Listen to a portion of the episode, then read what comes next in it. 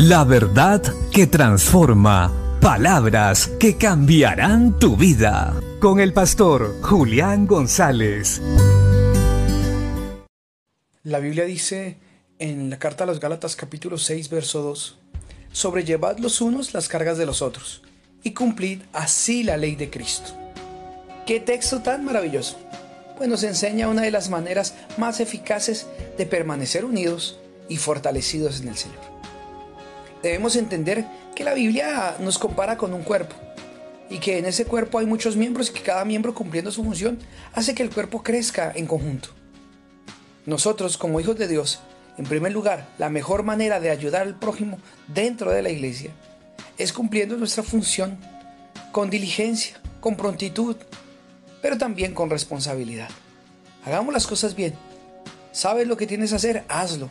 Ama, perdona, ayuda, sirve. Haz lo que te corresponde, cumple tu ministerio y así vas a quitar cargas a los demás. No solo vas a quitar cargas, vas a ayudar al crecimiento de otros. Vas a fortalecer la fe de los que te ven. Y eso es muy bueno. Por otro lado, también debemos darnos a conocer dentro de la iglesia. Algo que me parece maravilloso es que una de las características de la iglesia primitiva era que tenían todas las cosas en común. Y aún partían el pan en las casas con alegría. Se conocían y se daban a conocer. No habían prejuicios. Tal vez hoy tenemos muchos prejuicios y desconfiamos de nuestros propios hermanos. Esto no proviene de Dios. Ciertamente nosotros debemos ayudarnos, saber y conocer quiénes están, de, quiénes son los de la iglesia, para poder darle la mano, ayudarlo, conocer sus necesidades y suplirlas de parte de Dios. Y también para que nosotros seamos ayudados. Es tiempo de cambiar nuestra manera de pensar.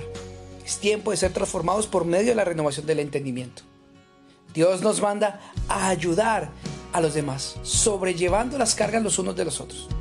Pues todos tenemos dificultades. Y si entendemos esto, veremos la gloria de Dios. Bendiciones.